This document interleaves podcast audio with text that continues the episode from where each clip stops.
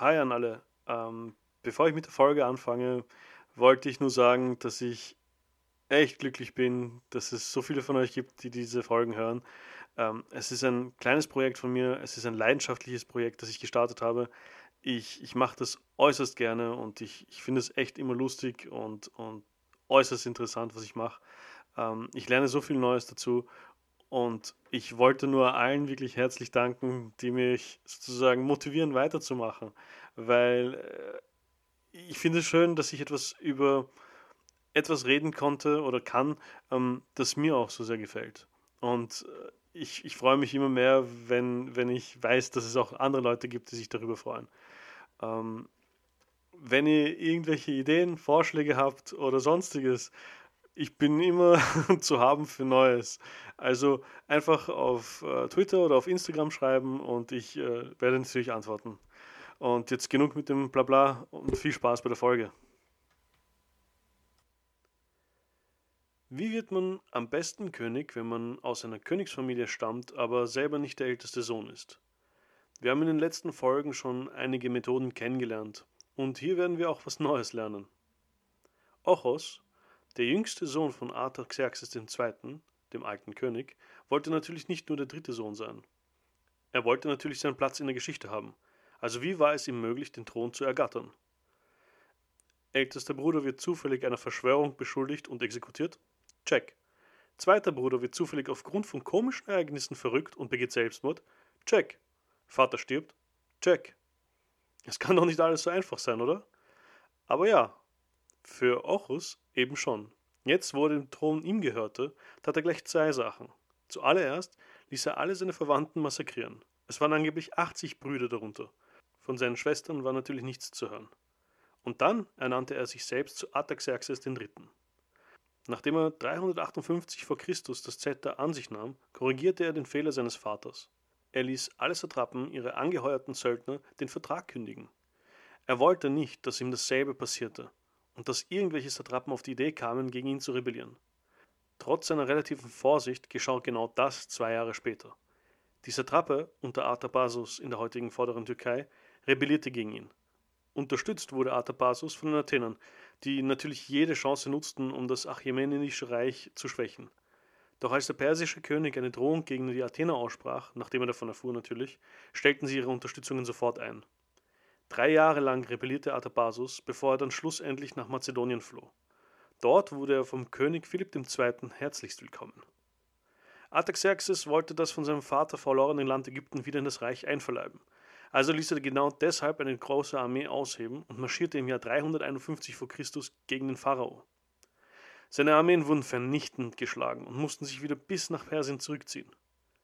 Ich weiß ehrlich gesagt nicht, wie diese Herrscher sich gefühlt haben müssen, wenn sie so eine schlechte Nachricht erhielten. Also wenn sie hörten, dass ihre Armeen geschlagen worden sind, dass ihre Truppen besiegt worden sind. Waren sie sauer wegen der Verluste oder sauer wegen der Ressourcen, die verloren gegangen sind? Oder waren sie vielleicht sogar etwas traurig darüber, dass Menschenleben aus ihrem Reich sozusagen verloren gegangen ist? Ich weiß es nicht genau, aber wenn jemand den Titel König der Könige trägt und seine eigene Familie töten lässt, ich weiß nicht, ob sehr viel Menschliches noch in übrig bleibt. Die Tendenz, Mitmenschen als vielleicht weniger wert zu sehen, ist sicher gegeben. Wir wissen aber auch schon, was auf so eine große Niederlage folgt. Hm, die wird ja meistens als Schwäche von den Satrapen gesehen. Und genau das war es in diesem Fall. Es führte zu Revolten. Phönizien, Anatolien und Zypern rebellierten gleichzeitig und wurden teilweise von den Ägyptern sogar unterstützt. Diesmal aber marschierte der König selbst an der Spitze eines großen Heeres von ca. 330.000 Mann in Richtung Sidon, der Hauptstadt der phönizischen Satrape im heutigen Libanon. Zusätzlich zu diesen 330.000 Mann kamen einige tausende griechische Söldner dazu. Er hatte auch König Philipp II. nach Truppen gefragt. Aber es blieb dann nur bei einem freundlichen Austausch an Worten und einem Freundschaftsversprechen. Die Stadt wurde belagert und komplett eingekreist. Der Herrscher der Stadt ließ dann hundert Adlige der Stadt um Erbarmen bitten, beim König der Könige natürlich. Sie flehten den mächtigen König an und er gab ihnen ein Urteil und eine Antwort. Er ließ alle hundert aufspießen. Weitere 500 Adlige wurden mit Geschenken zum König gebracht und sie erhielten dieselbe Behandlung. Nachdem dann die Stadt erobert wurde, wurde sie komplett niedergebrannt als Warnung für alle anderen Satrapen. Aber einen Unterschied gab es zu seinen Vorgängern. Er ließ diesmal die Bewohner nicht aus der Stadt ziehen. Ungefähr 40.000 Menschen starben bei dem Brand und der Herrscher von Sidon wurde dabei exekutiert. Der König ruhte aber nicht. Er nutzte das Momentum und stützte sich mit seiner Armee in eine zweite Kampagne um Ägypten. Er teilte seine Armee in drei Gruppen, die jeweils von einem persischen und einem griechischen General angeführt wurden. Der Pharao musterte seine kleinere Armee und platzierte sich an den Ufern des Nildelta. Man schätzt ungefähr, dass die Armee des Pharao um ein Drittel kleiner war, also ungefähr 100.000 Mann vielleicht. Wegen des Mangels an Generälen und auch vielleicht seines Übermutes aufgrund seines vorherigen Sieges wurde der Pharao von den erfahrenen Generälen, die auf der persischen Seite waren, ausmanövriert. In Panik geraten floh der Pharao sogar bis nach Äthiopien. Die Perser wiederum konnten die restlichen Städte mit wenig Anstrengung erobern. Artaxerxes III. hatte seinen Feldzug erfolgreich beendet und das verlorene Gebiet wieder einverleibt. Zum Sieg über die Ägypter ließ er die Stadtmauern der Hauptstadt Memphis schleifen und er ließ die Tempel sogar ausrauben. Alles an Wert kam mit ihm nach Persien zurück. Nach diesen zwei fundamentalen Siegen für Artaxerxes rebellierte niemand mehr gegen ihn. Und vermutlich auch aufgrund seiner Grausamkeit, die er zur Schau stellte. Er selbst begab sich dann zu seinen Tempeln und zu seinen Konkubinen. Angeblich hatte er sogar über 115 Söhne. Von seinen Töchtern wissen wir natürlich kaum etwas, außer über Parisatis II., die zukünftige Gattin eines der berühmtesten Herrscher, über den wir vielleicht noch später reden werden. Durch die Unterstützung seines Wesirs Bagoas konnte er auch die interne Administration im Persischen Reich wieder regeln und es kam wieder zu einem Aufschwung im Persischen Reich. Aber eine Sache musste natürlich die Ruhe des Königs nach einigen Jahren stören. Der König von Mazedonien erweiterte sein Gebiet und seinen Einfluss, und das gefiel Artaxerxes gar nicht. Als Philipp dann einen thrakischen Prinzen angriff, wurde dieser von Artaxerxes unterstützt. Eine persische Expeditionstruppe wurde ausgesandt und Philipp von Makedonien sah sich gezwungen, seine Invasion abzubrechen. Aber sein Verlangen nach den persischen Schätzen war nicht verloren gegangen. Dieser Vorfall zwischen diesen beiden Reichen, also den Persern und den Makedoniern, wird noch eine große politische Rolle spielen. Im September 338 v. Chr. circa bricht dann der König nach einem Kelch zusammen, vergiftet von seinem eigenen Visier Bagoas. Fast all seine Söhne wurden ebenfalls vom Visier und seinen Mitverschwörern beseitigt. Bagoas, der die Macht für sich wollte, setzte dann den jungen Arses als Puppe oder Marionette, später dann eben Artaxerxes IV., an den Thron und machte sich dann selbst zum inoffiziellen Regenten.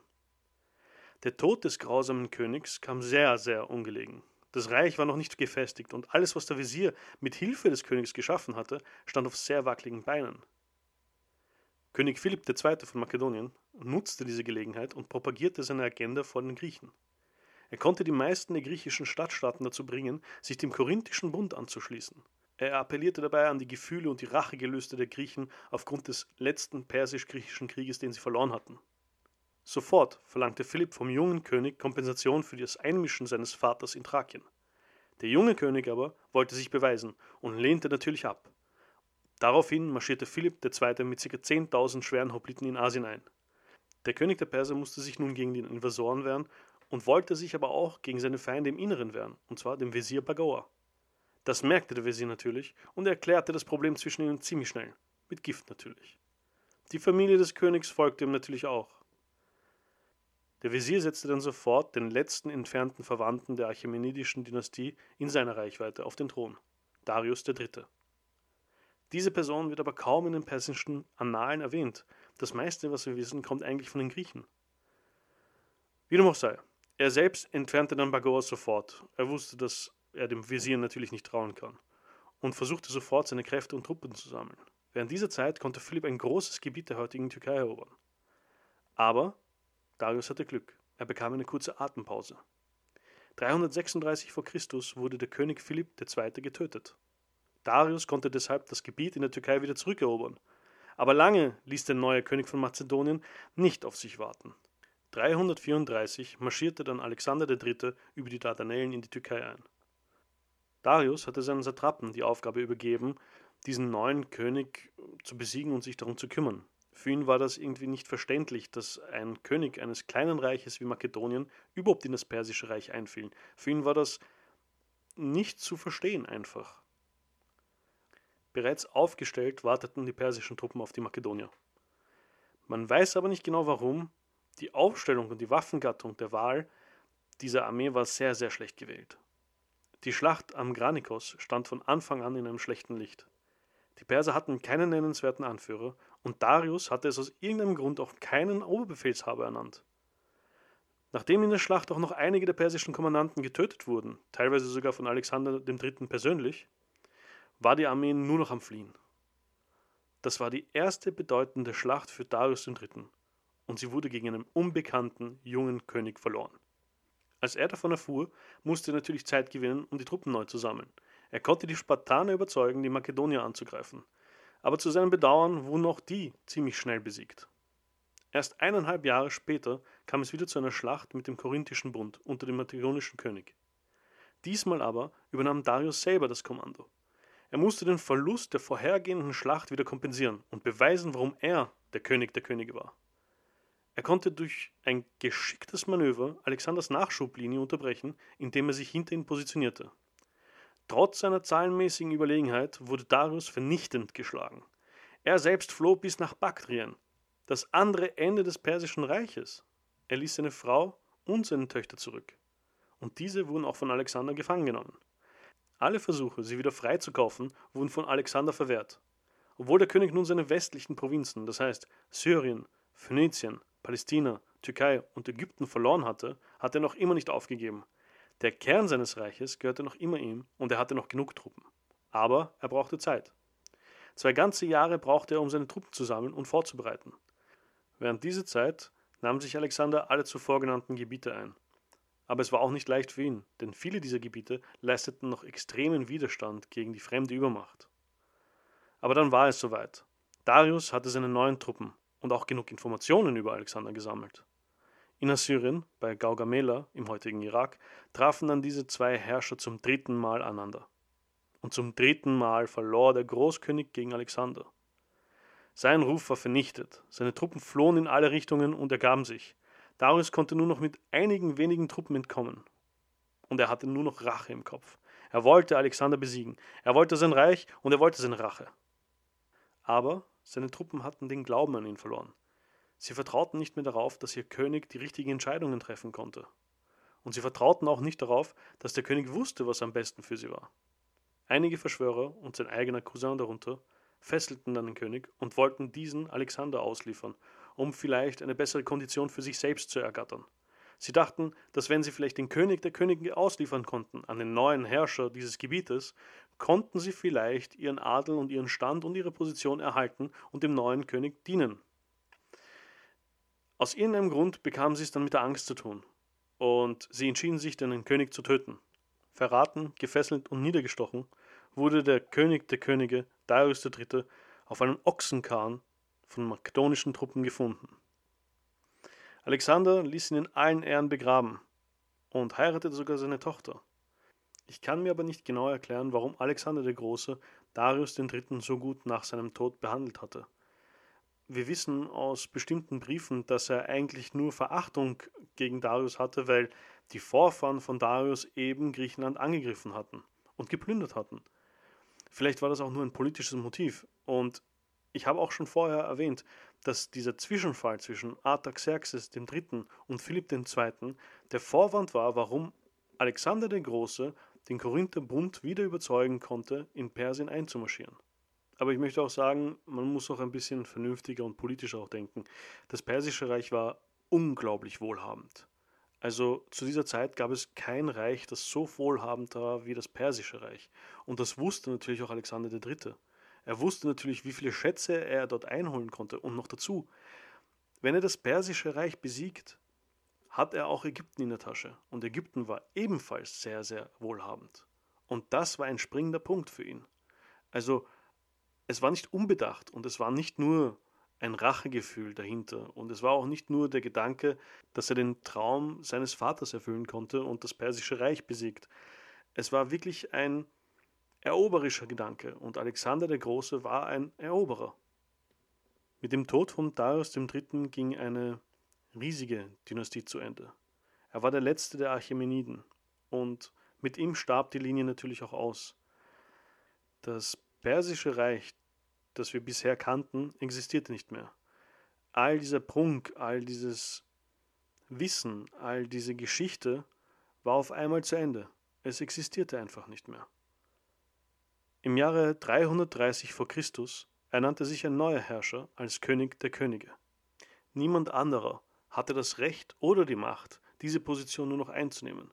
Nur noch eine einzige Person auf dieser Welt konnte diesen Titel an sich reißen. Eine Persönlichkeit, die noch tausende Jahre danach Gesprächsthema unter Historikern ist. Eine Person, die in der Literatur, in Film und in verschiedensten Kulturen auftaucht. Eine Person, die sich wirklich verewigte. Alexander III. von Makedonien.